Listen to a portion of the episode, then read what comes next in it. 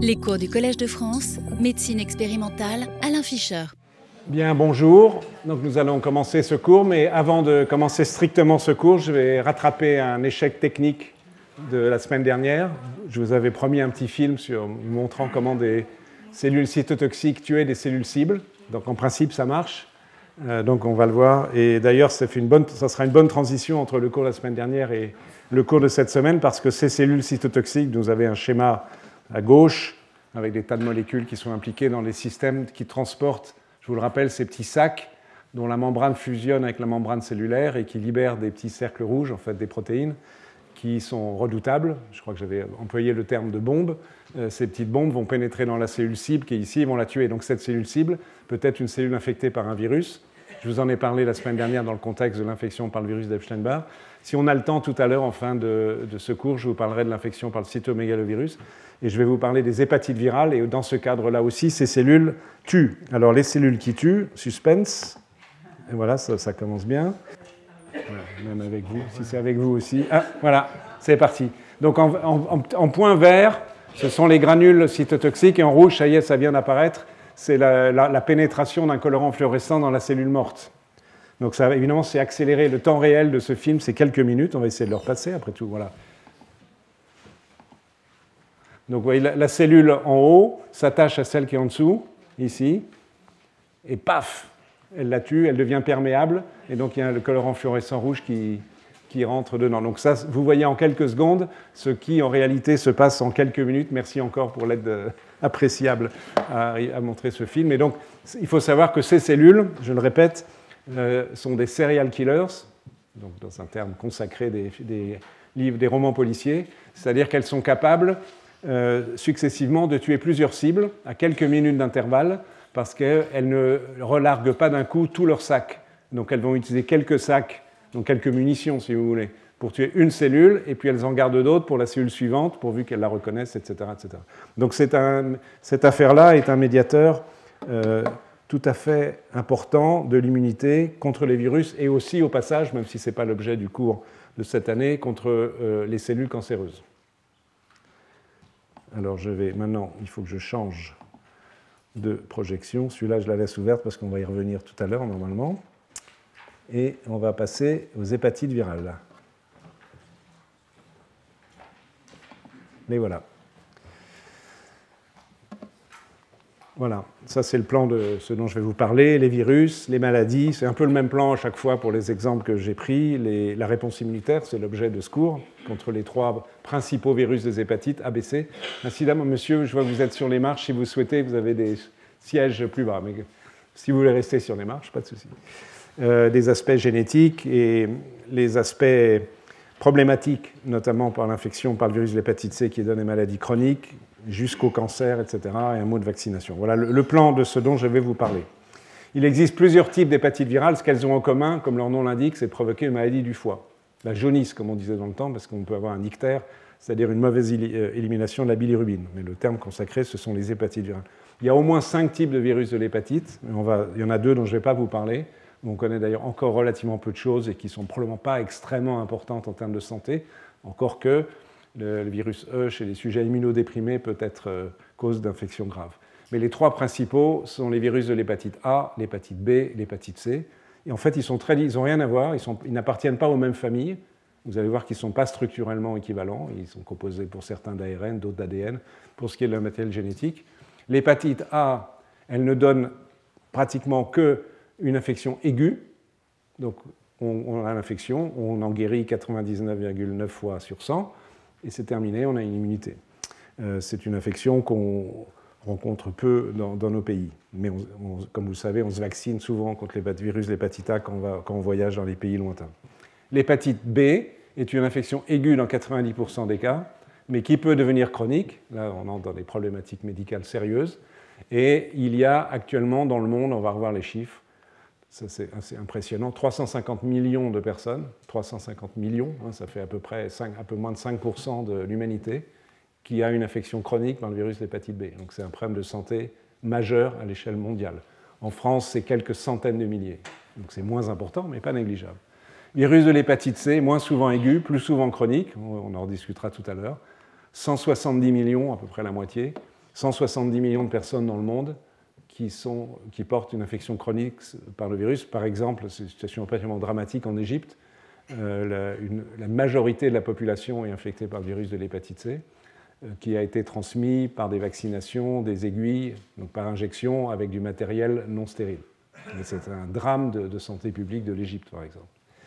Et cette affaire est très sérieuse en termes de retombées de santé et donc de vie, puisque parmi les dix premières causes de décès, peut-être ceux qui étaient là au premier cours s'en souviennent, où j'ai passé en revue les, causes de décès les causes de décès infectieuses. Donc parmi les dix premières causes de décès, toutes causes confondues, infectieuses ou non infectieuses, euh, il y a l'hépatite B, les hépatites. Parce que, comme on va le revoir, l'hépatite B chronique, l'hépatite C chronique provoque cirrhose et cancer du foie. Euh, vous avez ici, je crois que vous avez montré, je vous avais déjà montré cette diapositive, mais je la remonte pour indiquer la mortalité annuelle. Donc parmi d'autres euh, euh, causes de mortalité, cette, diapo concerne uniquement les hépatites. Donc l'hépatite, incidemment, même l'hépatite A aiguë peut être mortelle dans un petit nombre de cas, parce que ça peut provoquer des, aplasies médulaires, donc des atteintes de la moelle osseuse par exemple, ou des hépatites fulminantes plus rarement, mais c'est quand même heureusement en petit nombre, mais ça justifie la vaccination, incidemment. Mais hépatite B hépatite C rarement peuvent tuer en, directement, mais les chiffres importants ici sont ici, comme vous pouvez le voir. Cancer du foie dû à l'hépatite B, en 2015, 265 000 morts dans le monde, estimé. Cancer du foie lié au virus de l'hépatite C, 167 000 morts environ dans le monde en 2015. Et les chiffres par rapport à 2005, vous voyez, ils ne bougent pas. Pour l'hépatite B, c'est un peu décevant puisqu'on a un vaccin. Pour l'hépatite C, il n'y a pas de vaccin. Euh, il commence à y avoir un traitement par contre et les cirrhoses, cirrhoses et autres maladies chroniques du foie dues au virus de l'hépatite B, décès dans le monde, 371 000 en 2015 pour l'hépatite B, 325 000 pour l'hépatite C. Donc vous voyez que c'est une cause majeure euh, de, mortalité à l'échelle mondiale, même si, encore une fois, cela concerne moins la France, mais nous ne sommes pas épargnés par euh, euh, la gravité de ces maladies infectieuses. Alors les virus, il y en a trois donc, ABC, virus A, il est ici, schématiquement, virus B, virus C, le, virus A, c'est un virus à ARN, je montrerai dans un instant de façon un peu plus précise les choses, avec une capside. Euh, le virus hépatite B, c'est un virus à ADN, avec euh, enveloppe, capside, etc. Et le virus d'hépatite C, il a schématiquement cette forme, c'est aussi un virus à ARN. Vous avez ici des images en microscopie électronique à partir du plasma de sujets infectés, euh, de ces sphères qui correspondent au virus de l'hépatite A. Et ici, le virus de l'hépatite B qui peut prendre ces formes un peu tubulaires de façon plus précise ici un certain nombre d'informations sur les caractéristiques de ces virus. Donc on peut les prendre un par un. Toutes les informations ici ne sont pas extrêmement intéressantes, mais il y en a quelques-unes qui méritent d'être soulignées, évidemment en particulier celles que j'ai cerclées en rouge. Virus d'hépatite A, B, C. Donc, virus d'hépatite A, je répète, c'est un virus à ARN. C'est important pour l'immunité, parce qu'on en a déjà parlé, je vais en reparler. Il y a des récepteurs de, notre système immunitaire qui reconnaissent des ARN et des récepteurs qui reconnaissent des ADN. Donc évidemment, dans le cas du virus hépatite A, ce sont des récepteurs qui connaissent l'ARN qui vont être mis en jeu dans l'immunité innée. Vous avez la structure du virus, il mesure 28 nanomètres. Un nanomètre, c'est un, milliardième de mètre, hein, je vous rappelle. Donc c'est tout petit, bien sûr. Il n'a pas d'enveloppe, ce virus. Euh, il a une capside. Et euh, voilà, il fait partie de la famille des pico-RNA-virus, si on veut être très précis. Il y a plusieurs types. Et voilà, Virus de l'hépatite B, donc c'est un ADN en partie à double brin, ça dépend des circonstances. Il est un peu plus gros, il a une enveloppe. Sur le plan immunologique, ça a une certaine importance. Vous voyez qu'il appartient à une autre famille, ils n'ont aucune relation, ces virus. Ce qu'ils ont en commun, c'est d'infecter les cellules du foie, les hépatocytes, bien sûr. Donc ici, c'est l'Hepadnaviridae family. Il y a plusieurs groupes. Euh, ce qui est assez impressionnant, c'est la, la, capacité de production du virus chez un être infecté. Vous voyez, c'est 10 puissance 10 à 10 puissance 12 particules virales par jour. Donc 10 puissance 10, c'est 1000 milliards. 1000 hein. milliards à 100 milliards de particules virales produites par jour, sachant que la demi-vie d'une particule virale est très courte, comme vous pouvez le lire au-dessus, 2 à 3 jours. Mais vous imaginez quand même le défi pour le système immunitaire qui doit contrôler cette production de virus et l'annihiler. Virus de l'hépatite C, donc c'est un ARN. Il, est ARN, il est légèrement plus gros, il a une enveloppe et une nucléocapside. Il appartient encore à une autre famille, les flavivirus, il, a beaucoup plus de variations de génotypes et de sous-types, ce qui complique un peu les choses sur le plan thérapeutique. Il y a une chose que j'ai entourée parce que probablement ça, explique en partie le caractère chronique plus fréquent et donc la gravité de cette maladie. C'est la grande capacité euh, de mutation du génome du virus, quelque chose qu'il a en commun avec le virus du sida, qui n'a évidemment rien à voir. Ce pas du tout les mêmes familles de virus, mais ces deux virus, hépatite C d'un côté, HIV de l'autre, sont des virus à très haut taux de mutation. Donc, autrement dit, le génome viral tolère les mutations, ça n'empêche pas le, cycle viral de se faire. Et vous voyez que dans ce cas-là, la production de virus est aussi considérable. C'est de l'ordre de 10 puissance 12, 100 000 milliards de particules virales produites chaque jour, avec une demi-vie très brève de chaque particule virale, 3 heures. Comme voilà. Donc un certain nombre de considérations, dont certaines sont tout à fait pertinentes en termes de réflexion pour la réponse immune contre ces virus, dont on va parler ensuite. Et avec euh, quand même l'idée, cela je trouve est assez frappant, d'imaginer euh, que le système immunitaire doit, dans la mesure du possible, contrôler complètement la production du virus, annihiler totalement celle-ci, et que quantitativement, cela représente un défi sérieux. Alors, on va, regarder un peu plus en détail ce qui se passe sur le plan virologique avec ces virus, au moins pour l'hépatite B et l'hépatite A. Ça, c'est pour le, cycle. Donc, pour l'instant, il n'y a pas de système immunitaire là-dedans. C'est le virus tout seul. Le, cycle du virus d'hépatite B, dans un, ça, c'est une cellule hépatique ici, un hépatocyte, comme on dit. Le noyau ici, le cytoplasme. Donc, le virus, il est là. C'est une image, bien sûr. Donc, cet ADN pénètre, euh, comme tous les virus qui pénètrent lors d'une infection, leur euh, capside, leur enveloppe euh, sont, euh, il est déshabillé schématiquement et le contenu interne du virus, donc ici en violet, et va être susceptible de persister sous forme épisomale, c'est-à-dire non intégré dans le génome, à côté du génome, mais dans le noyau, sous forme d'un ADN circulaire très particulier, le triple C DNA, qui est assez robuste et qui est assez résistant à tous les médicaments antiviraux qu'on peut utiliser.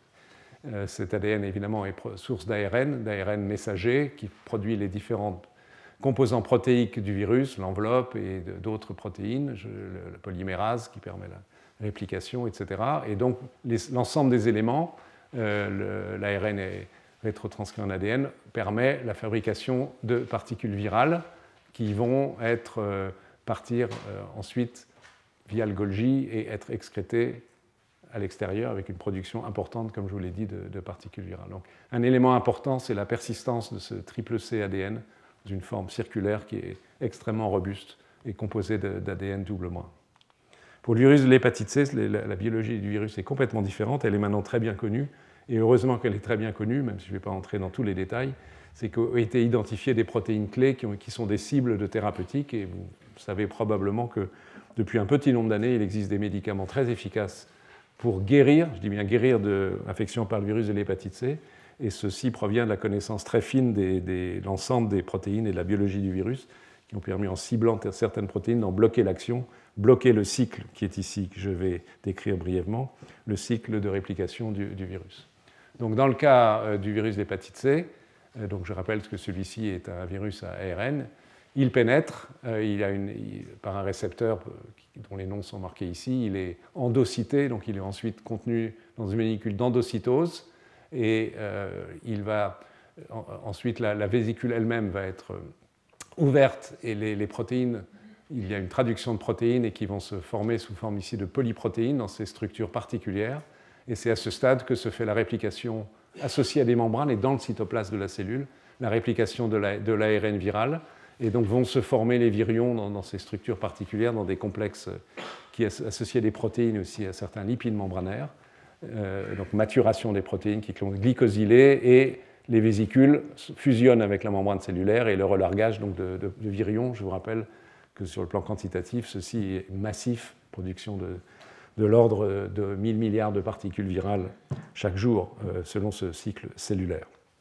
Voilà, ça c'était de façon très schématisée. Hein, les spécialistes, les virologues pourraient passer beaucoup plus de temps que moi et de façon plus compétente que moi dans la description du cycle viral, qui est très important. Mais un minimum est nécessaire pour parler de l'immunologie, mais c'est évidemment sous l'angle de la réponse de l'autre que je veux me situer surtout. Mais avant d'introduire la, réponse de l'autre, euh, il faut parler des maladies, donc en quoi consistent les hépatites. Euh, là aussi, il faut, on va les prendre l'une après l'autre parce qu'elles ne sont pas identiques, comme je l'ai déjà indiqué en grands termes. Virus de l'hépatite A euh, a un temps d'incubation relativement bref, de l'ordre de 30 jours. Donc l'infection est aiguë, touche plutôt les enfants et les jeunes adultes. La transmission se fait euh, par les fesses et, par voie buccale, donc contamination classique, peu par voie sexuelle. Donc c'est une maladie en règle pas sévère, sauf les cas exceptionnels dits fulminants ou de destruction massive du foie en quelques jours, qui nécessitent des transplantations du foie en urgence, mais heureusement c'est extrêmement rare, 0,1% des cas, c'est comme une personne sur 1000 infectée, et il n'y a pas de chronicité du tout, ça c'est l'élément important de, cette infection, et donc c'est une hépatite, pendant quelques semaines les gens sont plus ou moins fatigués, et peuvent avoir un gros foie, et, éventuellement une, une jaunisse, il n'y a pas vraiment de thérapeutique de cette infection, donc qui guérit toute seule, sauf dans les cas exceptionnels ou d'hépatite fulminante. Euh, le virus de l'hépatite B, donc là on entre dans les choses sérieuses, entre guillemets, vous pouvez lire que le temps d'incubation est plus long, entre un mois et six mois, donc c'est considérable, ce qui d'ailleurs n'est pas clair en termes de mécanisme pourquoi il en est ainsi, en moyenne deux à trois mois. Euh, le, début peut être aigu ou très insidieux, voire être complètement asymptomatique, touchant tous les âges, mais plutôt les jeunes adultes, parce que c'est essentiellement une maladie de transmission sexuelle. Donc d'où l'importance de la vaccination avant l'arrivée à, l'âge de jeune adulte. Euh, cette maladie est rarement sévère, mais peut l'être. Dans quelques cas aussi, elle peut être fulminante, c'est-à-dire destruction aiguë, suraiguë des cellules du foie, donc insuffisance hépatique, nécessité de transplantation, donc 0 à 1% des cas, comme, comme, vous pouvez lire. Et dans jusqu'à à peu près 10% des cas, cette maladie, entre 1 et 10% ça dépend des, études, l'infection devient chronique, donc et devient un problème sérieux pour l'avenir de, l'individu, en sachant que dans les transmissions, qui est une situation particulière, la, femme enceinte peut transmettre le virus au bébé euh, par infection néonatale et chez le nouveau-né, et donc l'enfant ensuite, l'infection est chronique 9 fois sur 10. Donc c'est une maladie potentiellement plus sévère. Euh, et le pronostic est d'autant plus sévère que les personnes sont âgées. Il y a une série de thérapeutiques, dont l'interféron, on va beaucoup parler d'interféron, et, et de, médicaments qui ciblent le virus relativement efficaces, mais pas complètement efficaces, et en particulier compte tenu de la résistance de ce cercle d'ADN persistant à l'état épisomal. L'infection par le virus de l'hépatite C, le temps d'incubation, vous voyez, entre 15 jours et 5 mois, en, moyenne 50 jours, début insidieux, tous les âges de la vie. Euh, l'infection euh, peut se faire à travers la peau, périnatale rarement.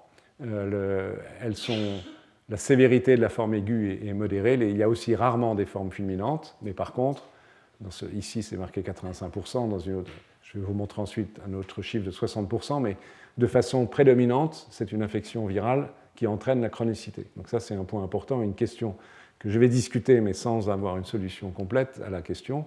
C'est comment se fait-il que le virus de l'hépatite C provoque dans la majorité, chez la majorité des individus une infection chronique, potentiellement grave, alors que pour le, virus de l'hépatite A, c'est jamais, et que le virus de l'hépatite B, c'est moins souvent. il y a quelques éléments d'explication, mais euh, qu'on va discuter euh, tout à l'heure il y a un petit nombre de porteurs. Euh, donc l'évolution possible vers les cancers du foie, on en a déjà parlé. Ça dépend des situations. Il y a maintenant des traitements qui sont en partie, dont les noms des molécules sont marqués ici, pour partie, pas tous, qui existent depuis quelques années, qui sont extrêmement efficaces. Avec des cures de traitement d'environ 4 semaines, on peut guérir d'une hépatite C, on le faire complètement disparaître, ce qui est évidemment un progrès considérable euh, dans la prise en charge de, de ces malades et qui peut laisser espérer qu'à terme, quand tous les malades auront pu être traités, euh, il n'y aura donc plus de cancer du foie ou de, cirrhose provoquée par le virus de l'hépatite C. Mais évidemment, on en est encore loin, surtout à l'échelle mondiale. Je vous rappelle les chiffres que j'ai déjà évoqués tout à l'heure et qui sont remontrés sur cette diapo pour que les choses soient claires. Donc à nouveau, si on les prend l'un après l'autre, virus de l'hépatite A, on estime qu'il y a au moins 1 500 000 personnes qui sont infectées chaque année, une transmission par voie euh, orale et, par les, euh, sécrétions des fesses. Virus de l'hépatite B, je l'ai déjà dit, 350 millions de personnes infectées de façon chronique. Transmission euh, qui est verticale ou périnatale, et puis donc transmission sexuelle et éventuellement évidemment par euh, injection parentérale. C'est le cas de l'Égypte, par exemple. Euh, pardon, l'Égypte, c'est hépatite C, mais c'est arrivé aussi dans d'autres circonstances. Hépatite C, 170 millions donc, de porteurs chroniques, essentiellement injection parentérale comme étant un des vecteurs importants donc c'est le tragique exemple que j'évoquais de, l'Égypte. Voilà, l'épidémiologie, encore un mot, donc je me répète un peu, mais je pense pour que les choses soient claires pour la suite. L'histoire naturelle de l'infection, donc euh, le, virus de l'hépatite A, maladie qui auto-limitée, autrement dit qui guérit toute seule, euh, il n'y a pas d'évolution vers l'infection chronique, alors que pour l'hépatite B, euh, dans 90% des cas, il y a hépatite chronique s'il y a eu transmission de la mère à l'enfant, contamination du nouveau-né, et un, peu moins de 10% dans les transmissions classiques entre euh, postnatales, disons. Enfin, virus de l'hépatite C, euh, qui est peu bruyante cliniquement, incidemment. La maladie est peu expressive, on peut ne pas l'être du tout. Persistance dans 60 à 80% des cas, et avec les, risques d'évolution dont je redirai un mot à la fin vers la cirrhose et, cancer du foie. Donc voilà le tableau, entre guillemets, l'image médicale, épidémiologique de, ces infections, à partir desquelles on va maintenant, euh, à partir desquelles, oui, nous allons maintenant discuter des aspects immunologiques. Qu'est-ce qu'on sait des réponses immunes contre ces virus? et Dans quelle mesure on est capable de rendre compte du caractère très différent de l'évolution de ces hépatites, aiguës, qui guérit toute seule, chronique, euh, à des degrés variables de chronicité pour le virus de l'hépatite B, l'hépatite C, et éventuellement, est-ce que ceci euh, contribue à élaborer des vaccins efficaces contre ces maladies infectieuses? Pardon, j'avais encore une diapositive sur les traitements, donc je me répète encore un tout petit peu avant d'évoquer l'immunologie.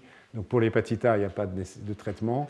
Pour l'hépatite B, il y a des molécules donc, qui inhibent la, réplication virale, mais on a vu que l'efficacité n'est pas très bonne sur les cercles épisomaux d'ADN persistants.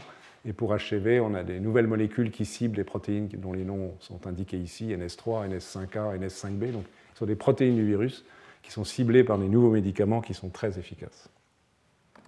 Ok, alors on arrive aux réponses immunitaires.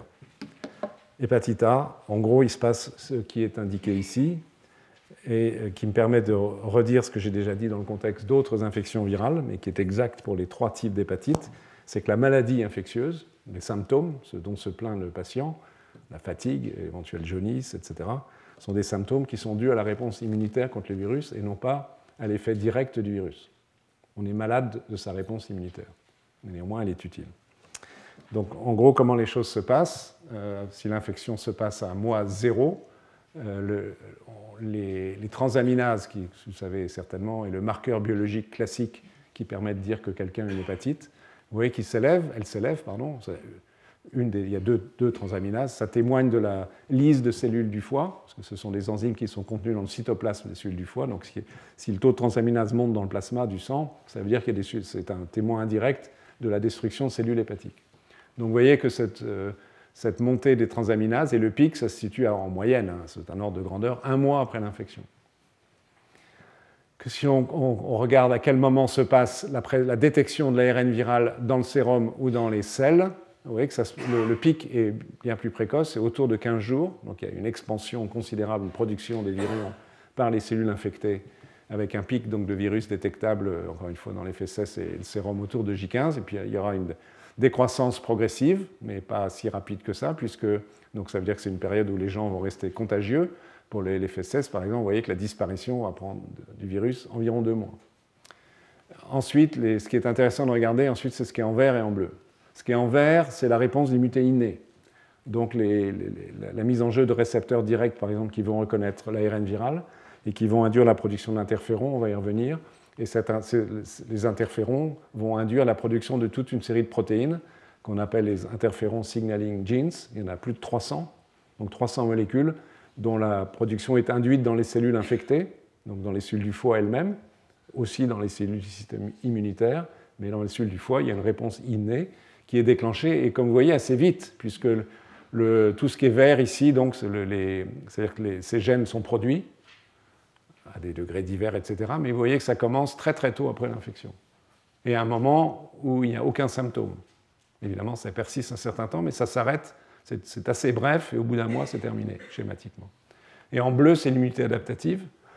en haut, ici, la production des anticorps. Donc on va commencer à détecter des anticorps contre le virus de l'hépatite A à peu près au bout d'un mois d'infection. Donc c'est assez lent.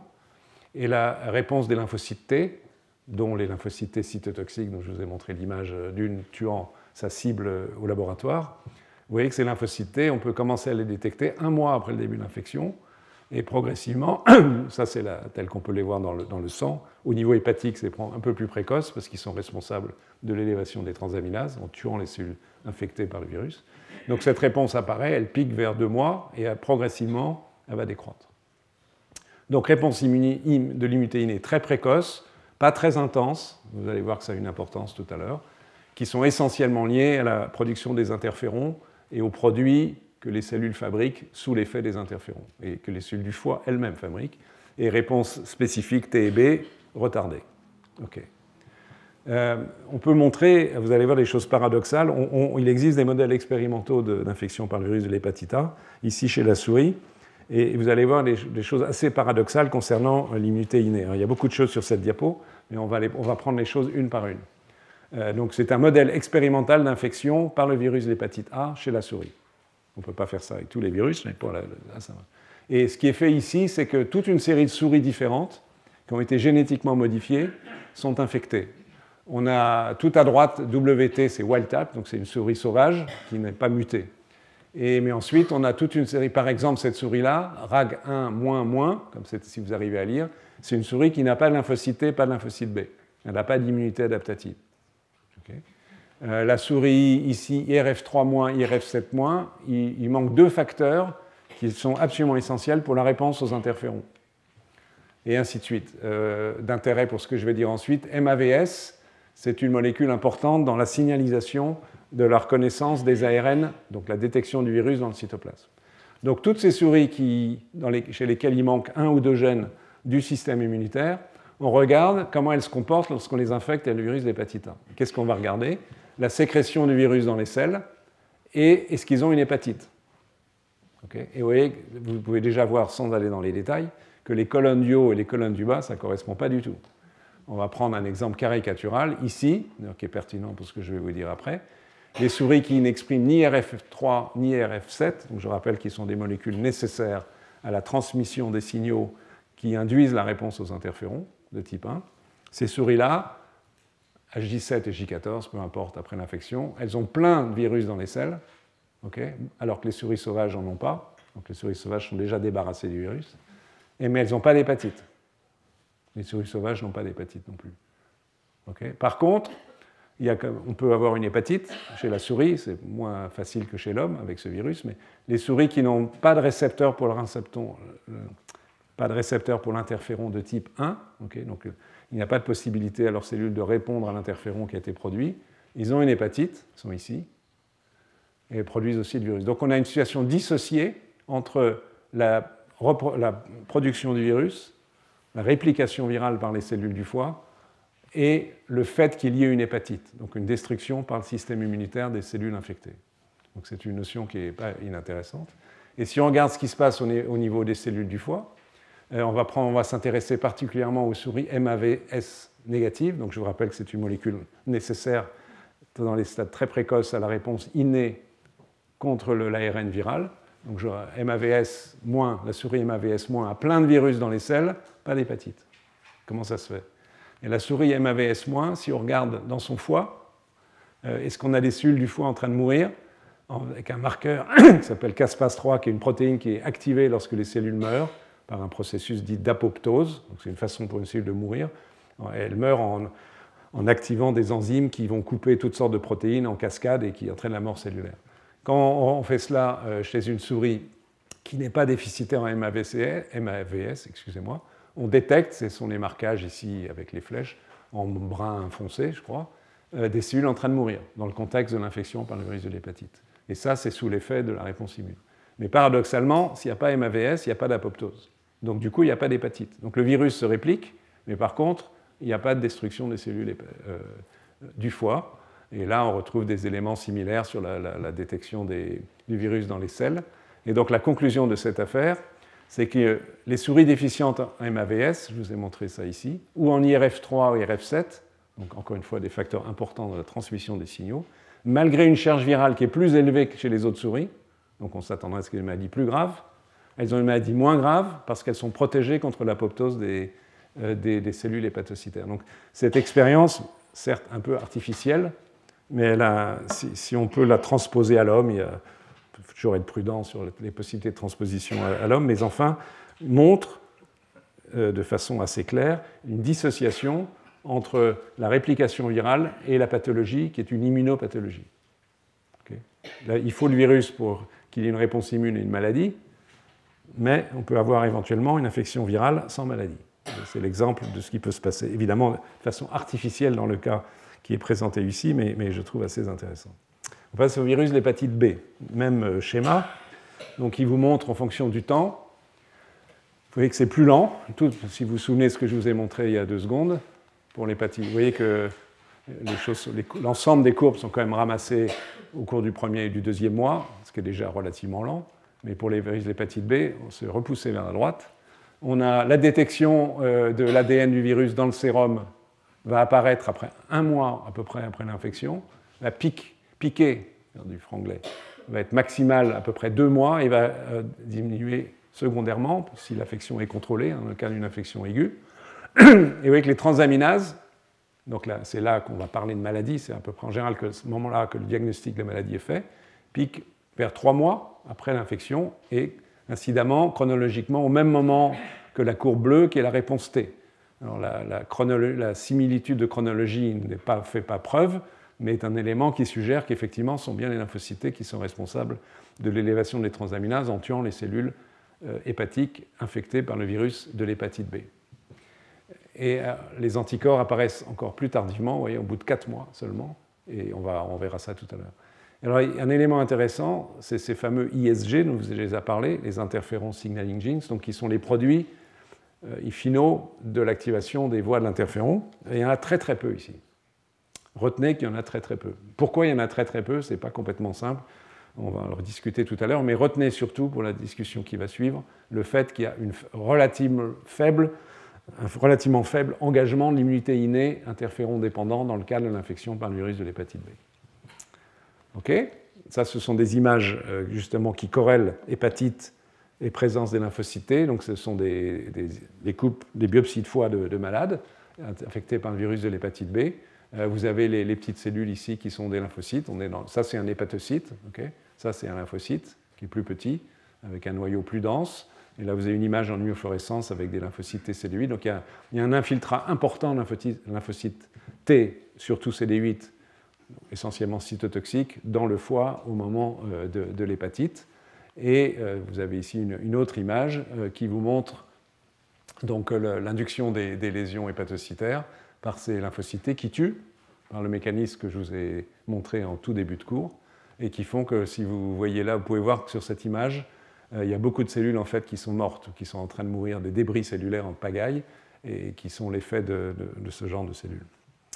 Voilà, alors en gros ce qui se passe dans l'hépatite B et, ce qui suit, vous avez ici un lymphocyte cytotoxique, CTL, qui par la perforine, c'était le même nom de molécule figuré sur la toute première diapo, et aussi un autre système de mort qui s'appelle FASLIG en face, peu importe les détails, va tuer, donc à deux voies pour tuer le lymphocyte, n'importe quoi, pour tuer l'hépatocyte, la cellule du foie infectée par le virus hépatite B.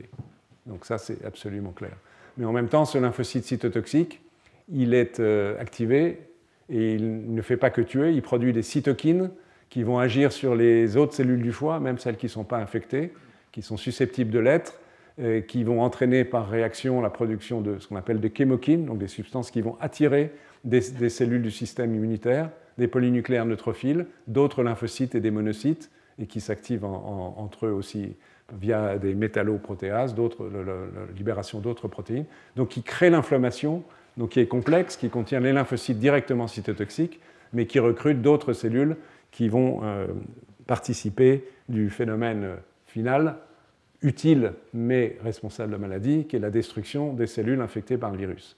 Mais il est clair que c'est ainsi que l'on peut bloquer la réplication virale et éviter une, infection chronique, qui survient, je vous rappelle, dans quelques pourcents des cas dans le contexte de l'infection par le virus de l'hépatite B. Donc ce système n'est pas efficace à 100%, quelques individus euh, échappent malheureusement. Donc je vous rappelle, ça je vous l'ai déjà indiqué, la chronologie, la simultanéité de chronologie entre la réponse T et l'hépatite marquée par l'élévation des transaminases, et la corrélation histologique, les, multiples documents connus qui montrent la présence de ces lymphocytes, la présence de celui en train de mourir à proximité de ces lymphocytes. Hépatite C maintenant. les choses sont un peu différentes. Donc, dans 40% des cas, l'infection va être aiguë et 60% schématiquement, elle va devenir chronique. Donc, qu'est-ce qui se passe? Les, courbes ressemblent à ce qu'on a vu à une différence près. Euh, d'abord, commençons par l'ARN, la réplication du virus elle est beaucoup plus forte et plus précoce. donc il y a deux différences importantes à signaler. La première est celle-là, c'est-à-dire que dès les premiers jours de l'infection, il y a une détection massive d'ARN viral dans le sérum. Donc s'il y en a dans le sérum, c'est qu'il y en a beaucoup dans le foie. Ça veut dire que la production de virions est, beaucoup plus efficace qu'elle ne l'est dans les deux autres types d'infections virale provoquant des hépatites. Néanmoins, l'hépatite marquée par la libération des transaminases sous l'effet de la réponse T qui est ici ne survient que deux mois plus tard, environ. Donc c'est un temps très long de mise en jeu de, la réponse adaptative des lymphocytes, la production des anticorps qui débute ici. Ce que vous voyez là, contrairement à ce qu'on a vu tout à l'heure, j'aurais peut-être dû vous mettre l'image en parallèle, je vous rappelle, vous voyez les, ISG, entre guillemets, donc le produit final des réponses, de la réponse de l'immunité innée via l'interféron, très faible dans le cas de l'hépatite B, très forte pardon, dans le cas de l'hépatite C. Euh, c'est peut-être une bonne idée et ça, aide à contrôler l'infection par le virus de l'hépatite C. Vous allez voir que ça joue un rôle, un effet paradoxal négatif par un mécanisme qui est probablement compris aujourd'hui et dont je vais vous parler dans, une seconde. Dans une infection chronique, il n'y a pas a priori d'élément prédictif qui permet de séparer les deux schémas, sauf que le résultat final n'est pas le même. C'est-à-dire que malheureusement, on a euh, la, détection du virus persiste, elle va varier au cours du temps. Chez certains individus, elle va être très forte, chez d'autres, elle sera moins importante. Il y a toutes sortes de situations, plus ou moins sévères. Et là, elle va persister un certain degré de, libération de transaminase, donc de destruction hépatique, avec la persistance d'une réponse immune qui a tendance un peu à, diminuer, mais qui persiste. Mais, donc ça, c'est ce qui se passe, c'est purement descriptif, et ça ne nous donne pas la clé Qu'est-ce qui explique que dans 40% des cas, l'évolution est favorable et dans 60% des cas, schématiquement, elle ne l'est pas Malheureusement, je n'ai pas la clé à, cela. Il y a quelques éléments prédictifs génétiques, mais qui ne rendent pas compte globalement de, cette variabilité. Mais encore une fois, deux, deux différences importantes par rapport aux autres virus. La précocité euh, de la production de virions, donc qui montre que le problème quantitatif posé au système immunitaire est plus fort, et peut-être en parallèle, l'un est la conséquence de l'autre, une production massive, une mise en jeu massive des réponses de l'immunité innée via l'interféron de type 1, enfin les interférons de type 1, comme vous allez voir dans, une seconde.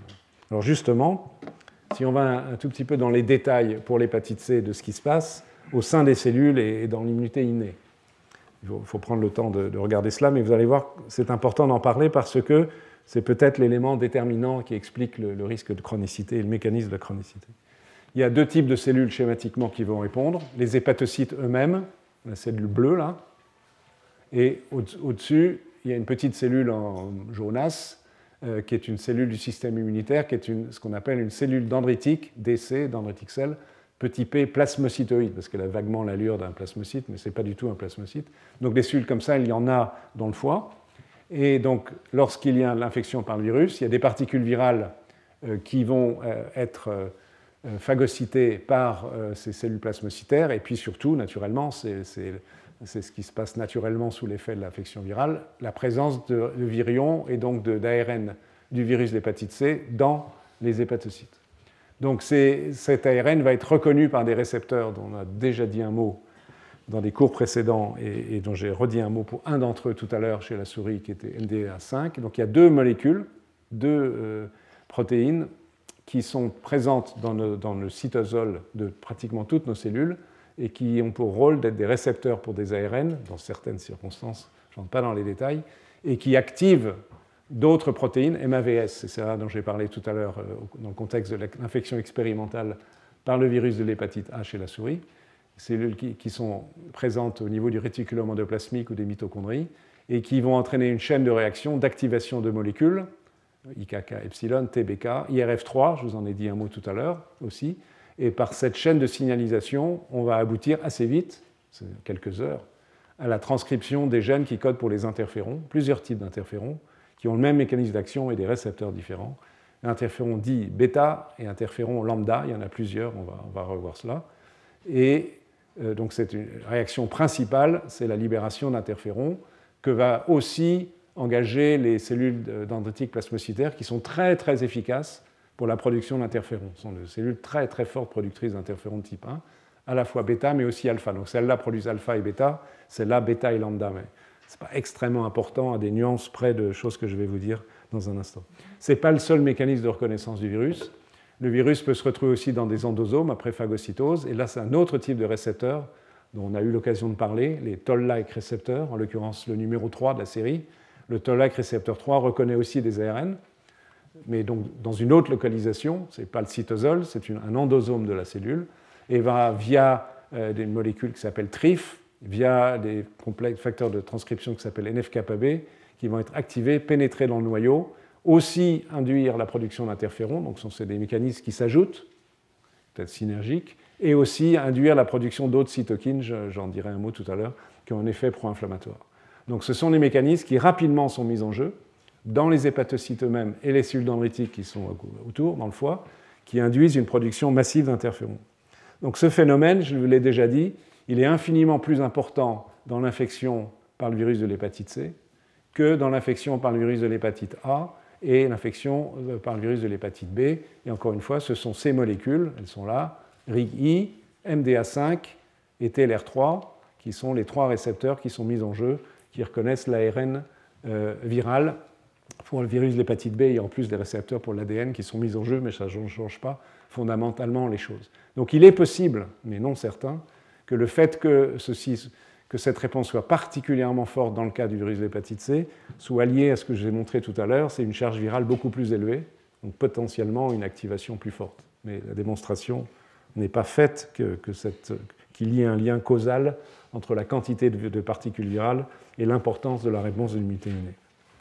Donc on revoit notre affaire ici, euh, mise en jeu de Rigui, de MDA5, et aussi, donc, en plus des interférons, la production de cytokines comme le TNF et CXCL10 qui vont attirer d'autres cellules. C'était le petit schéma que je vais montrer tout à l'heure. Et les interférons, lorsqu'ils sont produits, l'interféron de type 1 se, se fixe sur des récepteurs à la surface des hépatocytes eux-mêmes et de cellules du système immunitaire. Donc après avoir été sécrété, il est capté à la surface. Donc l'interféron de type 1, alpha ou bêta, récepteur d'interféron qui est composé de deux chaînes, et activation par des enzymes, facteurs de transcription, paf, ceci rentre dans le noyau, et c'est là que sont mis en jeu la transcription de, gènes qui codent pour plus de 300 protéines, donc c'est extrêmement complexe, que sont les interférons signaling genes, dont je vous ai déjà parlé à plusieurs reprises. Donc c'est ceux-là qui sont massivement produits dans le contexte d'infection par l'hépatite C, le virus de l'hépatite C, excusez-moi, et peu dans le contexte d'infection par les virus de l'hépatite A et l'hépatite B.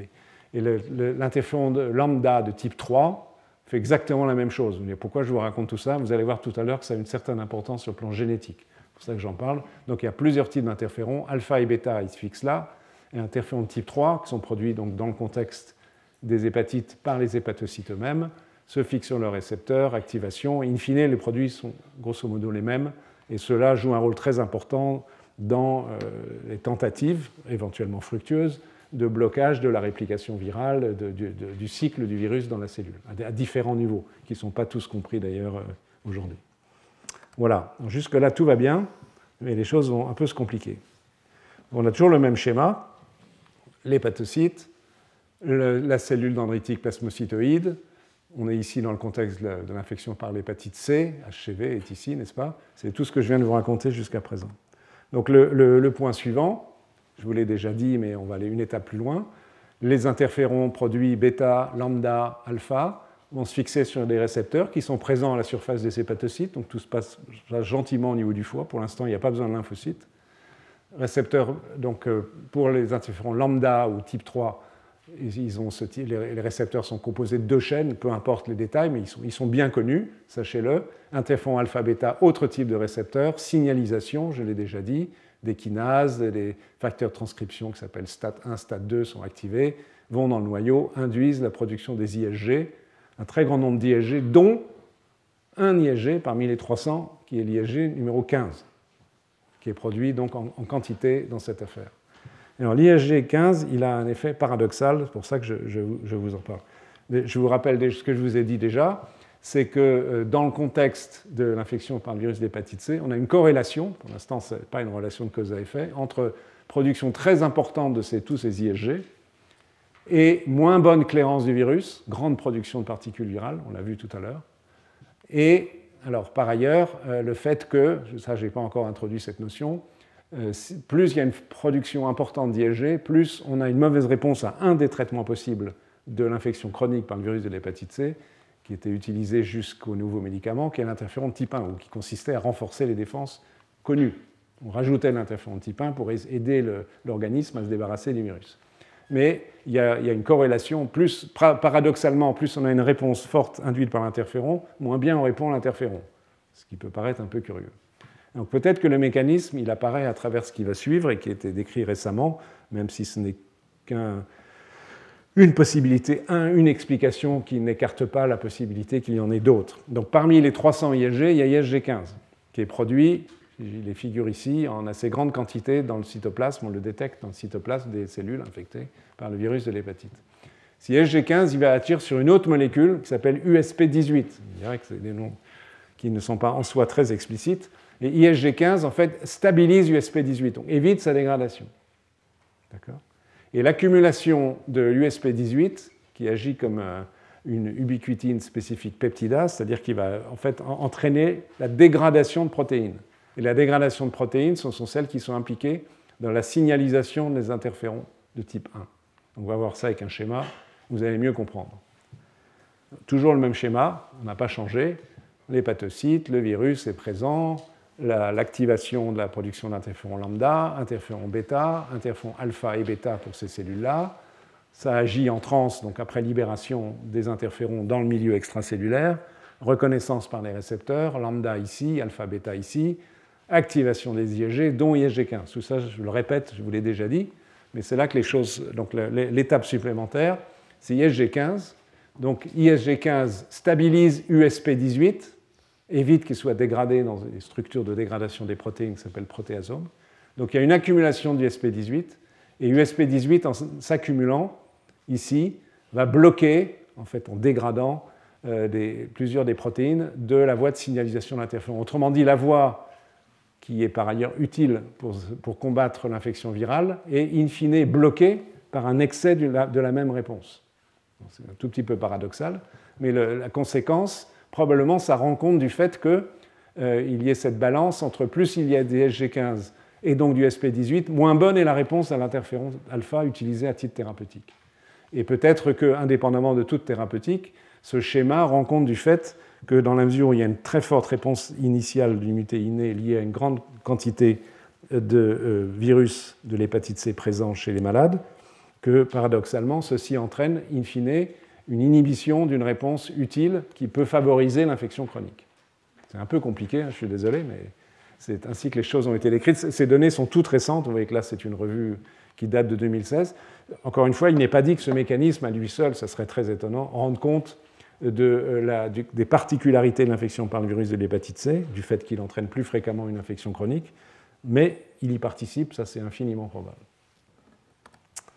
Alors, ça c'était ce que l'on sait pour l'essentiel des réponses immunes. Il y a, derrière l'infection HCV, virus de l'hépatite C, il y a une génétique, c'est-à-dire qu'on n'est pas égaux face au, au risque d'avoir une infection chronique. On est en gros égaux face au fait d'être infecté, mais une fois qu'on est infecté, donc 40% vont faire une infection aiguë, 60% une infection chronique à risque de cancer, de cirrhose, il y a un peu de génétique, donc de prédisposition génétique à développer une infection chronique. Et on va retomber sur les interférons, comme vous allez le voir dans, une seconde. Euh, en grande partie, cela est né de, des études sur les traitements par l'interféron de type 1, qui a été jusqu'il y a très peu de temps le traitement de référence de l'infection chronique par le virus de l'hépatite C, c'était donc de renforcer les défenses avec l'interféron, plus une substance, la ribavirine, qui agit un peu sur la réplication du virus. Et on, savait qu'environ dans la moitié des cas, ce traitement était inefficace. Je répète que ce n'est plus le traitement aujourd'hui. Depuis un petit nombre d'années, il y a heureusement des médicaments directement actifs sur le virus. Mais ceci a été la porte d'entrée de ce que je vais vous dire dans un instant. C'est que l'échec du traitement, ou la résistance au traitement, ou la sensibilité au traitement, on peut le prendre dans le sens qu'on veut, corrèle bien avec des variants d'un gène. Et c'est un gène qui code pour un des interférons lambda. pour l'instant, j'ai simplifié, j'ai dit qu'il y avait l'interféron alpha, bêta et lambda. Mais en fait, il y a plusieurs interférons alpha, plusieurs interférons lambda, bêta et plusieurs interférons lambda, évidemment. Mais celui qui nous intéresse ici, c'est lambda 4. Voilà lambda 4. Donc vous avez ici une partie du génome, je ne sais plus sur quel. Ah, c'est chromosome 19, enfin peu importe. Un morceau du chromosome 19 vous avez le gène ici qui code pour lambda 3, donc une autre forme d'interféron lambda, qui est un peu différent du lambda 4. Ils agissent à peu près de la même manière, et d'autres gènes, lambda 2, lambda 1, et les autres n'ont pas d'importance. Il y a, quand on, prend des corps d'individus qui ont été infectés par le virus de l'hépatite C, qui ont une hépatite chronique, qui ont été traités par l'interféron, certains sont résistants, certains sont sensibles. Et on, compare leur génome. Donc ça a été fait, j'ai déjà parlé de ce genre d'études dans des cours précédents. On a regardé dans tout le génome si on trouvait des régions qui corrélaient entre euh, la résistance au traitement, donc, donc la gravité de l'infection de l'hépatite chronique, et euh, tel ou tel marqueur génétique. Et en faisant cela, pour une fois, on a trouvé un marqueur génétique fort, essentiellement celui-ci, euh, qui est un variant, qui est une délétion ou une insertion de nucléotides, je, vous allez voir ça dans la diapo d'après, qui se situe dans la partie codante du gène lambda 4. Et la conséquence que vous allez avoir n'est pas minime. Il y a d'autres variants qui jouent probablement un rôle, on ne va pas en parler, mais celui-là est probablement le plus important. Euh, ce n'est pas une petite affaire. L'allèle de résistance à l'infection, donc autrement dit des gens qui répondent bien à l'interféron alpha, ces gens-là, ils ont dans le gène de lambda 4 l'insertion de deux thymines. il y a eu dans un moment donné, et donc ce, variant a été transmis à une partie de la population. Et la conséquence d'avoir ces deux TT dans la séquence en plus, c'est de provoquer un codon stop, donc ça bloque la transcription du gène. Donc le résultat qui, peut pas, qui est totalement contre-intuitif, c'est que les individus résistants à l'infection ne produisent pas d'interféron lambda 4. Ils sont déficients d'interféron lambda 4. C'est juste l'inverse de ce qu'on aurait pu penser a priori. A contrario, les personnes qui sont sensibles à l'infection, ça veut dire qu'elles ne répondent pas bien à l'interféron alpha, n'ont pas TT on appelle ça delta G, peu importe cet allèle, ils ont un gène fonctionnel, ils produisent l'interféron lambda 4. Donc ce que ça suggère, c'est que l'interféron lambda 4 a un rôle qui est défavorable dans la protection contre le virus, ce qui est juste, encore une fois, paradoxal, puisqu'on a un effecteur de l'immunité qui joue un rôle défavorable dans le contrôle d'une infection. C'est évidemment étonnant. Alors, comment on peut relier tout cela? Euh, Probablement dans le contexte de la forme défective, donc la forme de résistance, il n'y a pas de production d'interféron lambda 4, donc il y a une moindre production d'ISG, on y revient, puisque les, 300 ISG interféron signaling genes sont euh, sous la commande, si je puis dire, des interférons, dont l'interféron lambda 4. Ça suggère que l'interféron lambda 4 joue un rôle particulièrement important, qui ne peut pas être substitué par les autres interférons lambda. Moins d'ISG, moins d'ISG 15, rappelez-vous ce que je vous ai dit tout à l'heure, moins du SP18, moins l'inhibition de réponse interféron alpha. Mais c'est vraiment totalement contre-intuitif et paradoxal. sur le, donc ça va être reimagé ici, toujours le même schéma que je vous ai déjà montré plusieurs fois. La production des interférons, donc lambda, ils sont là. Donc lambda 4, c'est un des gènes qui est normalement induit ici. Donc les individus qui ont la bonne idée d'avoir l'allèle avec le TT en deux, euh, bases en plus, ils ne produisent pas le lambda 4. Donc dans ce contexte ici, l'activation via interféron lambda de cette voie ici est plus faible, la production des ISG15 va se faire moins, donc c'est schématisé de façon euh, évidemment euh, simpliste ici, mais pas de lambda, pas d'ISG15, pas d'USP18 et un système ici qui fonctionne mieux. Évidemment, c'est simplifié, mais c'est l'idée, le concept que l'on peut se faire de la relation entre un marqueur génétique assez fort de sensibilité ou de résistance, peu importe dans le sens que vous voulez le prendre, de l'infection par le virus de l'hépatite C, et le risque d'infection chronique et la sensibilité au traitement par l'interféron alpha. Si on regarde les choses sous l'angle de l'évolution, c'est toujours pas inintéressant de voir les choses, il y a un paradoxe à nouveau, puisque cette forme d'effective TT, euh, donc qui est euh, favorable, et on, peut la dater par les, systèmes dont je vous ai parlé euh, dans un cours il y a 15 jours, en étudiant des populations à l'échelle de la planète, on peut dater que cette mutation, ce variant, il est apparu dans l'histoire humaine il y a environ 55 000 ans. À peu près, c'est un ordre de grandeur. C'est à peu près au moment où probablement il y a une deuxième vague de départ de populations humaines d'Afrique qui ont colonisé le Proche-Orient, le Moyen-Orient, etc., etc. Si on le trouve en une fréquence importante, ce qui est le cas, ça veut dire que cet allèle a été sélectionné positivement. Ça veut dire que le fait d'avoir la séquence TT euh, au niveau euh, du gène lambda 4 avait un bénéfice, donc probablement un bénéfice dans l'immunité anti-infectieuse, et peut-être à l'égard du virus de l'hépatite C. C'est concevable. Mais les choses ne sont pas si simples. Avant, avant 55 000 ans, euh, il y avait eu la sélection forcément d'un gène lambda 4 fonctionnel, avant que ce variant TT apparaisse. donc on a on a dans l'histoire de l'humanité, vu, à travers le gène lambda, interféron lambda 4, c'est un tout petit peu réducteur évidemment, mais quand même, avant 55 000 ans, ce gène existe, il a été sélectionné Et, il y a 55 000 ans environ, un variant apparaît dans une fraction de la population, et, cette fraction, ce variant est sélectionné positivement, donc qui nous indique qu'il est un facteur de résistance, sans doute au virus de l'hépatite C, mais peut-être un autre micro-organisme, on ne peut pas l'exclure. Mais ça veut dire que sans doute, dans l'histoire de l'humanité, il y a eu un premier événement de sélection il y a je ne sais pas quand, 100 000 ans, 200 000 ans, plus ancien encore, qui a favorisé l'émergence de la forme entre guillemets sauvage de lambda 4, non TT, et qui a eu un deuxième événement sélection contraire, qui est, apparu à 50, qui est environ apparu il y a 55 000 ans, qui a favorisé l'extinction de lambda 4. Donc le même gène, le produit du même gène, était un moment utile dans un certain contexte qui n'est pas connu pour combattre une infection X, et est devenu défavorable dans un nouveau contexte, peut-être le virus de l'hépatite C, plus tard dans l'évolution de l'humanité. C'est un assez bel exemple, même si on ne connaît pas toute l'histoire, qui montre qu'il y a un dialogue permanent qui n'est jamais fini entre les micro-organismes et l'humanité, les hommes, mais c'est vrai aussi pour les autres êtres vivants, qui sélectionnent les événements, un événement qui peut être génétiquement favorable à un moment et défavorable à l'autre. Voilà, c'est euh, donc un, exemple d'évolution relation haute pathogène avec deux conséquences opposées à, des moments différents de l'histoire de l'humanité. Alors avançons. Euh, on retourne à la chronicité de l'hépatite C. On va toujours tourner autour de nos mêmes affaires.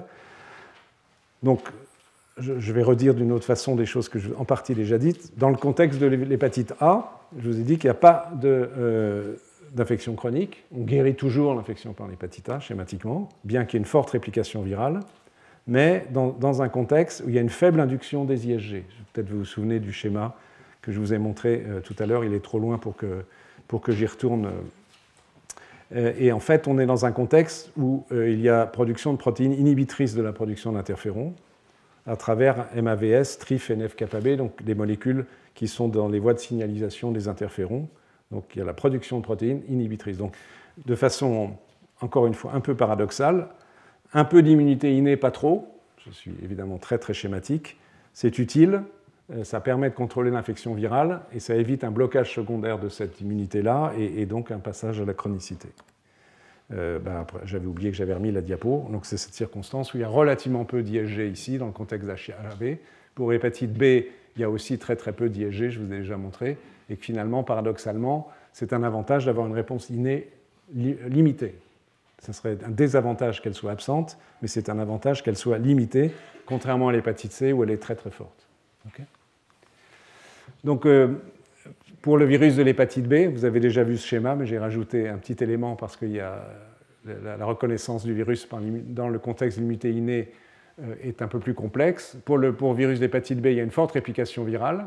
Il y a aussi la, production de protéines inhibitrices qui interviennent, qui bloquent partiellement le récepteur TLR3 pour les ARN, RIG1, RIG-I ici, euh, et STING. Alors STING, j'en ai pas encore parlé aujourd'hui.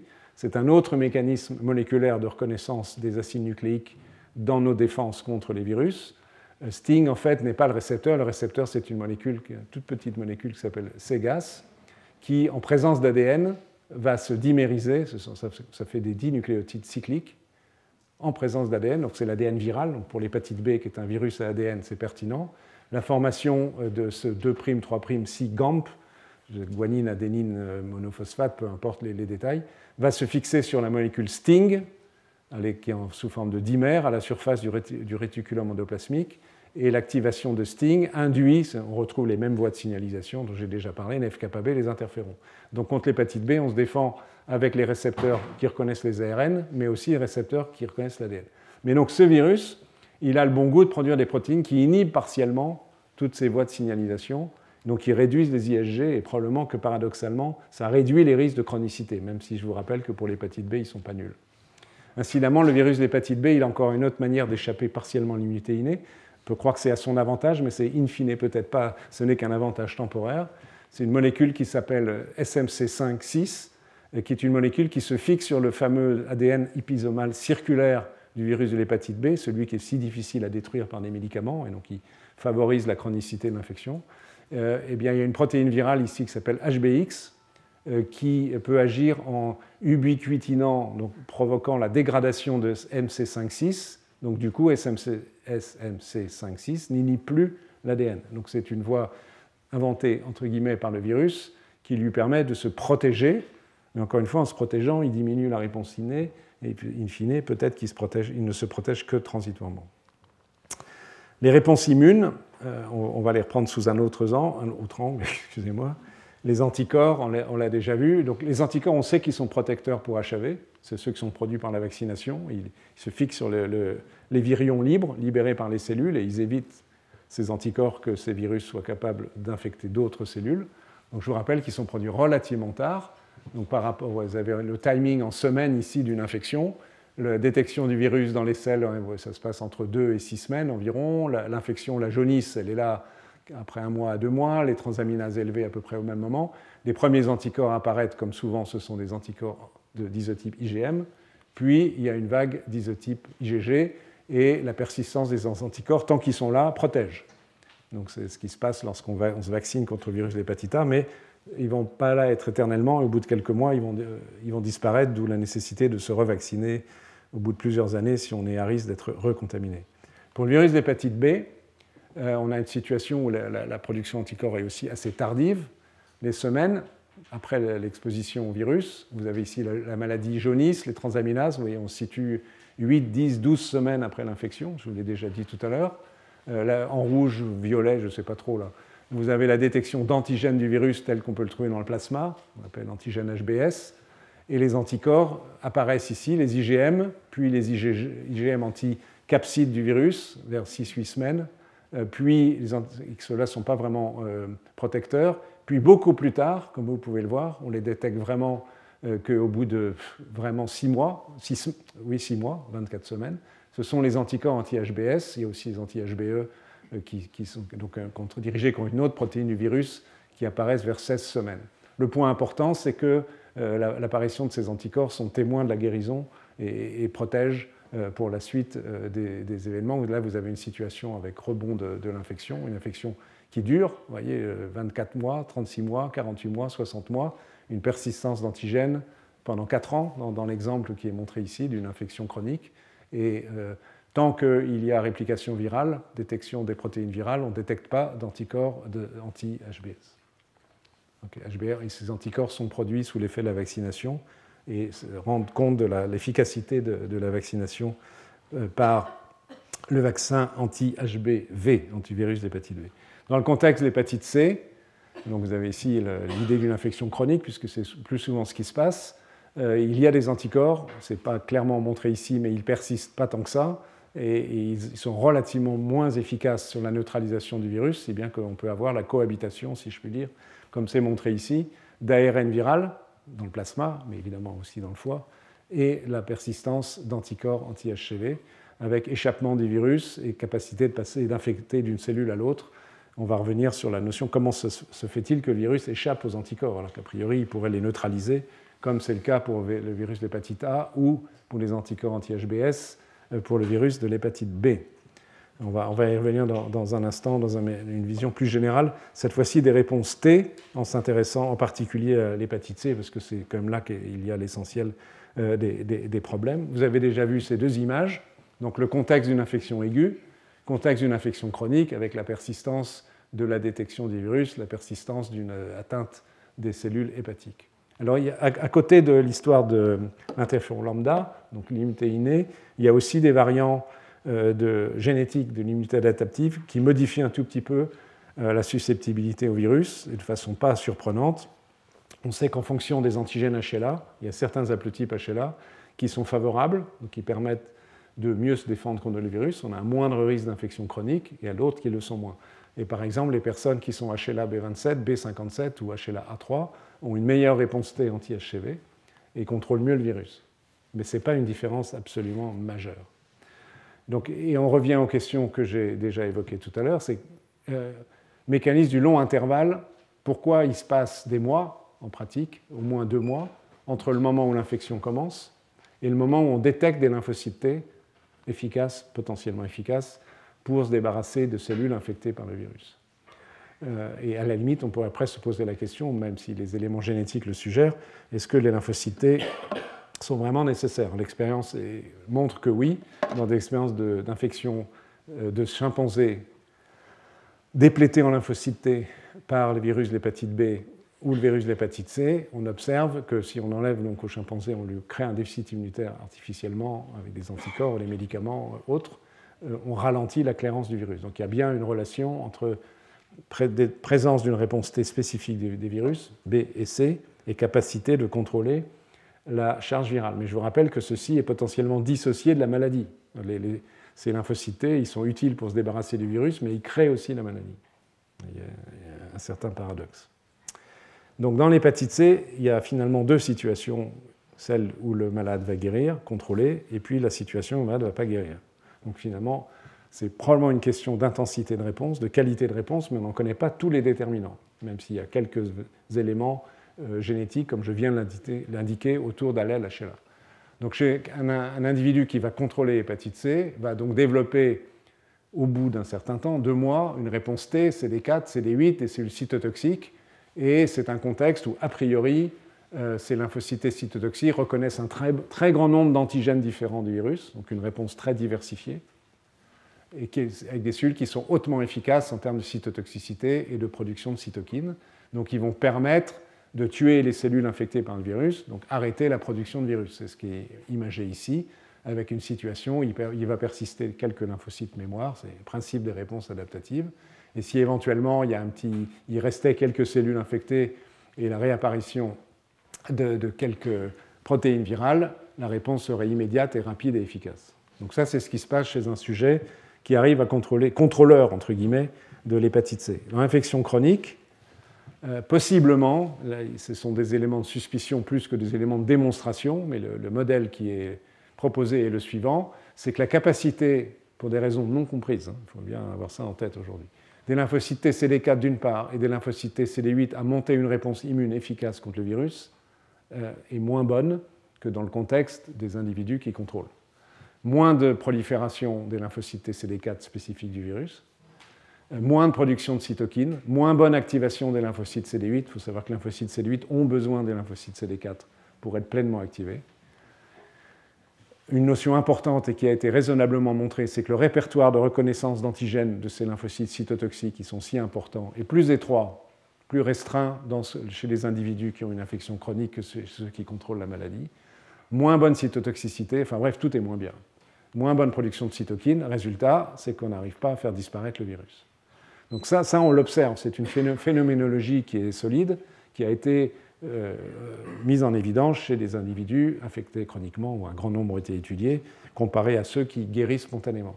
Mais je répète, euh, c'est une frustration de, devoir le dire, c'est que nous ne savons pas à quelques éléments génétiques près, les allèles HLA, Qu'est-ce qui détermine le fait que cette réponse immune ici est plus efficace que celle-là? Comment se fait-il que pour cet individu, les lymphocytes prolifèrent mieux en présence d'HCV, développent un répertoire plus large? On n'en sait rien. Euh, et donc on a une situation en tous les cas in fine chez la personne qui a l'infection chronique où non seulement la réponse est insuffisante, donc l'infection devient chronique, mais en plus les lymphocytes T qui persistent, qui sont spécifiques du virus, il y en a naturellement, le système est activé en permanence, ils vont être en mauvaise posture, ils sont en anglais exhausted, épuisés. Et alors, au-delà de, l'adjectif épuisé, on comprend tout de suite de quoi il s'agit sur un terme fonctionnel, mais ceci a une définition moléculaire, donc c'est un terme scientifiquement sérieux. Les CD8 épuisés ou exhausted ont des caractéristiques moléculaires qui les rendent moins efficaces. Donc, à force d'avoir été activés pendant euh, des semaines et des mois, ces cellules se modifient. Peut-être d'ailleurs c'est un phénomène global de contrôle des réponses immunes pour en éviter la dangerosité, qui les rend moins efficaces. Elles vont exprimer des molécules, je crois que c'est sur la diapo d'après, voilà, on reviendra en arrière un instant. Euh, vous avez ici en haut une cellule qui n'est pas épuisée, une cellule CD8, elle reconnaît un antigène schématiquement, la petite boule rouge ici, le cellule infecté par le virus d'hépatite C, dans le contexte qui nous intéresse, et le CD8 fait son boulot, il tue, comme selon le film que vous avez vu au tout début. La cellule épuisée, après des mois d'efforts, de division, d'activation, elle exprime d'autres molécules à sa surface, dont une molécule qui s'appelle PD1, qui est devenue très populaire ces dernières années dans le traitement des cancers. Je vais dire pourquoi après. Cette molécule PD1 est une molécule qui est inhibitrice de l'activation des lymphocytes T. Ça veut dire que PD1, en se fixant sur ce ligand qui s'appelle PDL1, qui peut être exprimé par exemple à la surface d'une cellule infectée par le virus ou une autre cellule avec laquelle elle entre en contact va bloquer l'action de ce lymphocyte. Donc il est épuisé parce qu'il est inhibé. et si je reviens en arrière, en fait, c'est donc on, est dans cette situation-là. Ces cellules épuisées, elles expriment ces récepteurs inhibiteurs comme PD1, il y en a d'autres, il n'y en a pas qu'un. Euh, elles prolifèrent moins bien, elles tuent moins bien, enfin bref, elles font moins bien leur boulot. Elles sont moins efficaces pour tuer les cellules infectées par le virus. Euh, et donc du coup, on revient ici, l'élément supplémentaire défavorable, c'est que plus l'infection persiste, plus le virus est capable de muter, et rappelez-vous ce que je vous ai dit au tout début, c'est que le virus de l'hépatite C a une capacité particulièrement forte de muter. Donc plus il mute, plus il est capable de développer des épitopes et des antigènes qui ne sont pas reconnus par les lymphocytes activés. Donc même si le système immunitaire va courir derrière, ceci contribue du non-contrôle, du, mauvais contrôle de l'infection, par le virus de l'hépatite C. C'est ce qui est marqué ici, des mutants euh, d'échappement du virus. Ce sont des choses qui se rapprochent un tout petit peu de ce qu'on peut voir l'infection par le VIH, dont on parlera probablement l'année prochaine. Euh, et, donc il diminue d'autant la réponse immune. incidemment, c'est ce qui est marqué là, même si c'est moins d'actualité aujourd'hui grâce aux nouveaux traitements, on pourrait imaginer de rétablir ces réponses immunes en agissant avec des anticorps qui, qui existent maintenant, qui ont été développés dans l'immunothérapie des cancers, pour bloquer ces molécules inhibitrices. Donc si on inhibe les inhibiteurs, on restaure une activation. Donc il existe des anticorps dirigés contre la molécule PD1 ou son ligand PDL1 donc en théorie, on pourrait imaginer d'améliorer la réponse immune de quelqu'un qui a une infection chronique par le virus de l'hépatite C avec ses anticorps. Cela dit, dans la mesure où aujourd'hui il existe des molécules qui agissent directement sur le virus, c'est un peu tordu d'utiliser ces médicaments. Mais conceptuellement, ce serait probablement juste et il y a des chances que ce soit efficace. Donc voilà la situation euh, malencontreuse des individus avec une infection chronique. Ça, on a vu. Et on a d'autres manières de montrer cet épuisement. Vous avez ici l'étude, c'est un travail aussi récent qui est très joli, euh, qui, étudie cette fois-ci clone par clone de lymphocytes spécifique de tel ou tel peptide du virus. On va envoyer une séquence d'acides aminés, VIA, PA, VQ, T, NW, peu importe. C'est un morceau d'une protéine du virus de l'hépatite C, dont sont spécifiques une série de lymphocytes T d'individus infectés par le virus. Et chez les individus euh, qui euh, sont en situation d'infection chronique non contrôlée, eh on peut étudier spécifiquement ces lymphocytes spécifiques de ce peptide et de regarder par leur, profil d'expression des gènes si ils ont le profil d'un lymphocyte, lymphocyte naïf. Par naïf, ça veut dire qu'ils n'ont jamais rencontré un antigène, et on ne s'attend pas à ça évidemment dans ce contexte. Un le, le, profil d'un lymphocyte mémoire, donc cellule activée un certain temps, ou en rouge, ici, une cellule épuisée. Eh bien, ces cellules-là, chez l'homme, euh, qui sont extraites du sang d'individus euh, chroniquement infectés, elles sont, plus c'est violet, plus il y en a, elles sont épuisées, elles ont des marqueurs effectifs globalement de cellules qui ne sont pas capables de s'engager efficacement dans une réponse immunitaire. Voilà. Euh, donc, une espèce de récapitulatif d'éléments qui contribuent à l'infection chronique par le virus de l'hépatite C. Interféron lambda 4, je vous en ai parlé au préalable donc qui paradoxalement inhibe la réponse aux interférons de type 1, donc qui est un effet défavorable si on a les mauvais variants sur le gène qui code pour le lambda 4. Le fait qu'il y a un temps long entre le début de la réplication virale, dont on a vu qu'elle était abondante, et le début de la réponse T, et ça on ne sait pas pourquoi, hein. pourquoi il y a ce délai aussi long, on n'a aucune idée aujourd'hui, mais qui favorise l'apparition de mutants d'échappement, donc qui, échappent aux réponses immunes qui ont commencé à se développer plus, le virus est laissé à lui-même à de cycles de réplication, plus il y a de nouveaux mutants, de nouveaux variants qui apparaissent. Et je répète que pour le virus de l'hépatite C, euh, cela est considérable. Qu'au bout du compte, les lymphocytes, même s'ils arrivaient jusqu'à un certain niveau d'être efficaces, s'épuisent. J'aurais pu mettre épuisement plutôt d'exhaustion, mais c'est la même chose.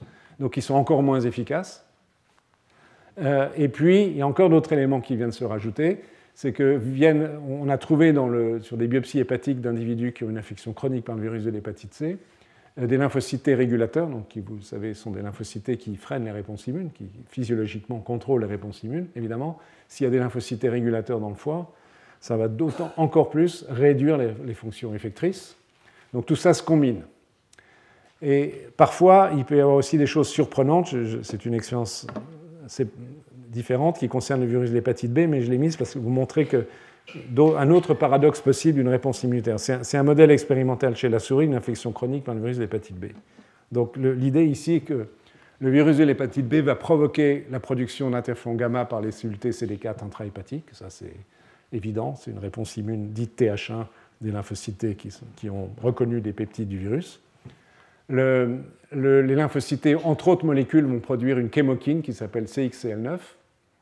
Euh, pardon, la production d'interféron gamma va induire, excusez-moi, la production euh, de, de CXCL9 par les macrophages et ce CXCL9 va faire que, agir sur les lymphocytes et les bloque dans le foie, les empêche de partir, parce qu'ils sont, par leur récepteur de CXCL9, ils restent localisés dans le foie. Et en étant bloqués dans le foie, on dirait qu'on a envie qu'ils soient dans le foie, puisque c'est là que se passe l'infection. Mais néanmoins, in fine, cela va provoquer la mort des lymphocytes par apoptose.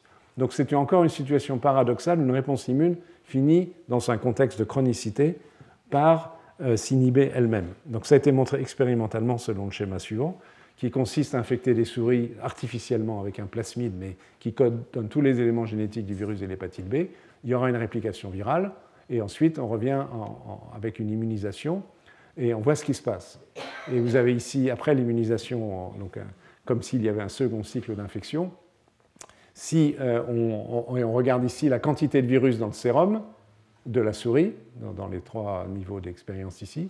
Et donc on compare une souris qui ne reçoit pas le, deuxième cycle de vaccination, une souris sauvage, HBV, vous voyez que ça n'a pas de différence qu'on fasse ou non ce cycle de vaccination ici. Mais là, si on, compare la situation entre une souris sauvage et une souris dont on a détruit le gène qui code pour l'interféron gamma, on a réduit sa réponse immune, et paradoxalement, donc ça bloque ce cycle ici d'interféron gamma qui induit l'activation des macrophages, qui induit la rétention de lymphocytes CD4.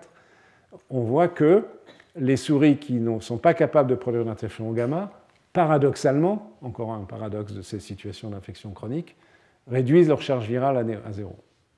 Donc il y a un effet secondaire euh, toxique d'une cytokine qui pourtant est un médiateur important euh, des réponses immunitaires. Ici, c'est montré d'une autre façon euh, point par point, mais c'est exactement la même signification. Les, souris interféron gamma déficients non plus, ce sont à trois semaines, les, différents points sont des souris différentes, non plus de virus dans, circulant, contrairement aux souris qui ont de l'interféron gamma. Donc c'est un paradoxe euh, qui montre que l'effet de la vaccination, dans ce cas-là, est observé uniquement chez les souris incapables de produire l'interféron gamma. Évidemment, ça n'a pas d'application pratique humaine, mais c'est juste pour vous montrer que le, dans le contexte d'infection chronique, les, paramètres des réponses immunes et ce qui devient utile ou les moins euh, devient un petit peu plus compliqué et n'est pas toujours compris. Alors, on n'est pas loin de terminer.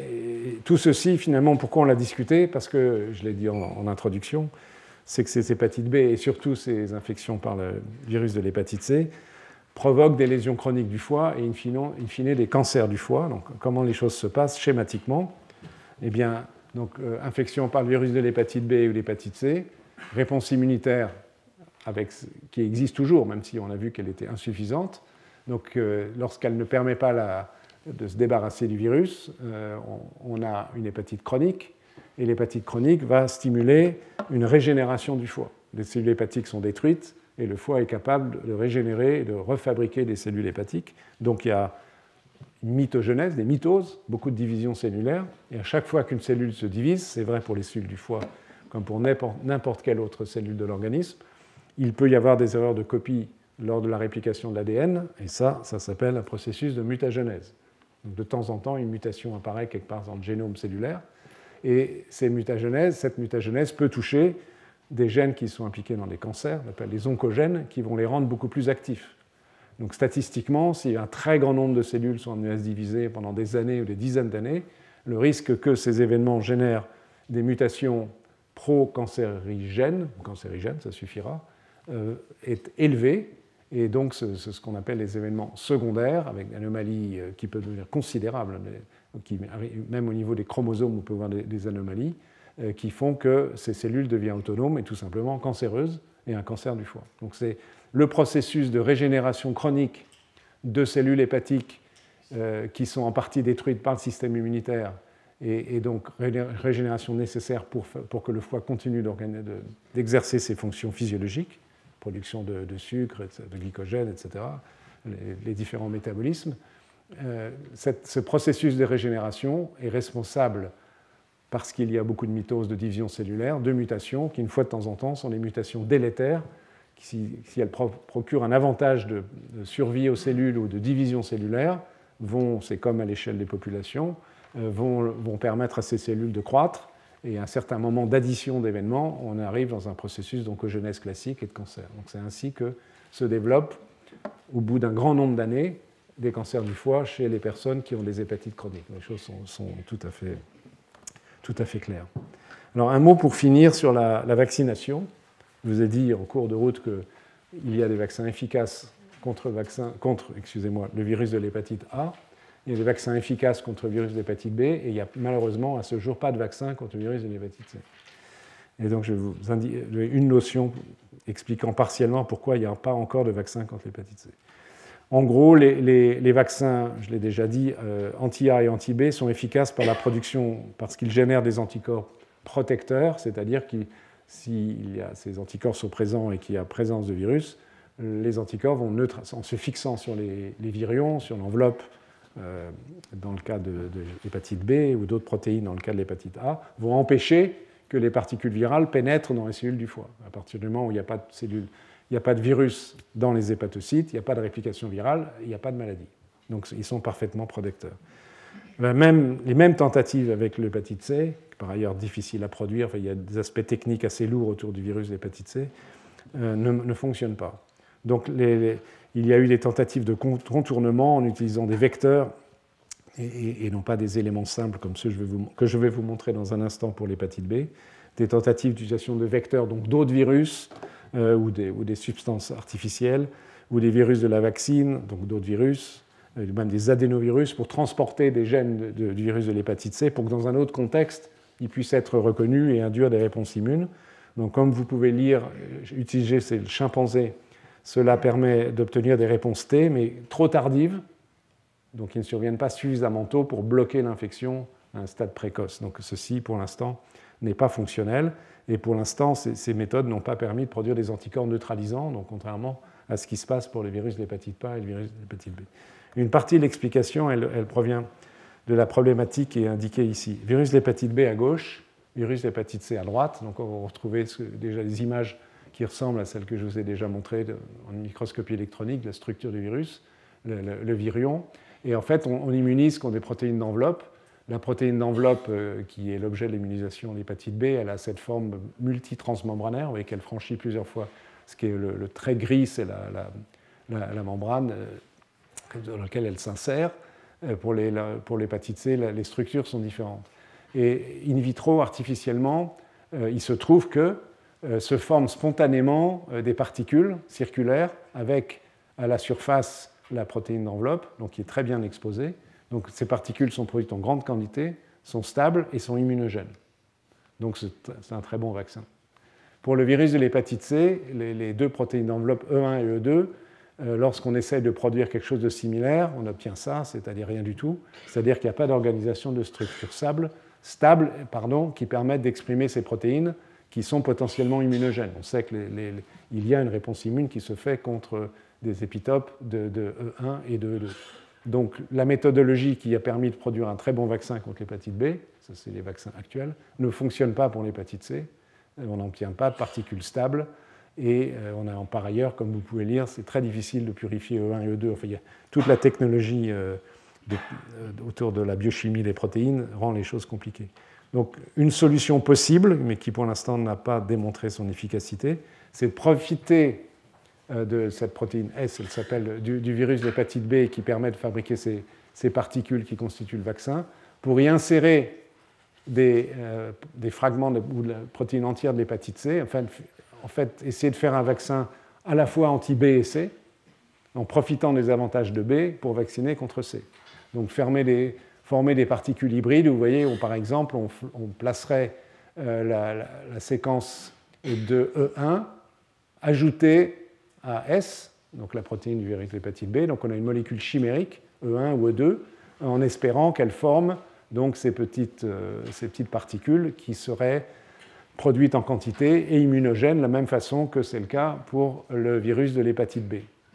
comme vous pouvez le lire, ces particules sont sécrétées, incorporent un haut niveau de protéines et constituent un potentiel vaccin bivalent. Donc les résultats in vitro, ça c'est les analyses sur gel de particules qui ont été produites, sont plutôt encourageants. Reste que, euh, pour l'instant, euh, le, fait est que dans des modèles animaux, la production d'anticorps euh, existe, donc ça c'est encourageant, mais la production en quantité de ces particules, pour des raisons que moi je ne connais pas, qui ne sont peut-être pas comprises d'ailleurs dans l'absolu, reste insuffisante, si bien que ce type de vaccin, où l'idée de départ est assez astucieuse, de profiter de, l'avantage des vaccins de l'hépatite B pour euh, y inclure une protéine de C. En plus, ce serait bien d'avoir un vaccin double B plus C, mais malheureusement, euh, en termes de quantité de production de protéines nécessaires ou de particules nécessaires à la vaccination, le résultat n'est pas tel euh, que l'on puisse aujourd'hui disposer d'un tel vaccin. Mais ça reste certainement une voie de recherche intéressante pour l'avenir est donc encore une fois doublement intéressante, puisque à la fois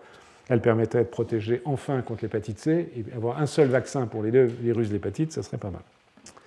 Voilà, j'en ai terminé avec mes virus de l'hépatite, donc on ne parlera pas de cytomégalovirus, parce qu'il est déjà 55, tant pis.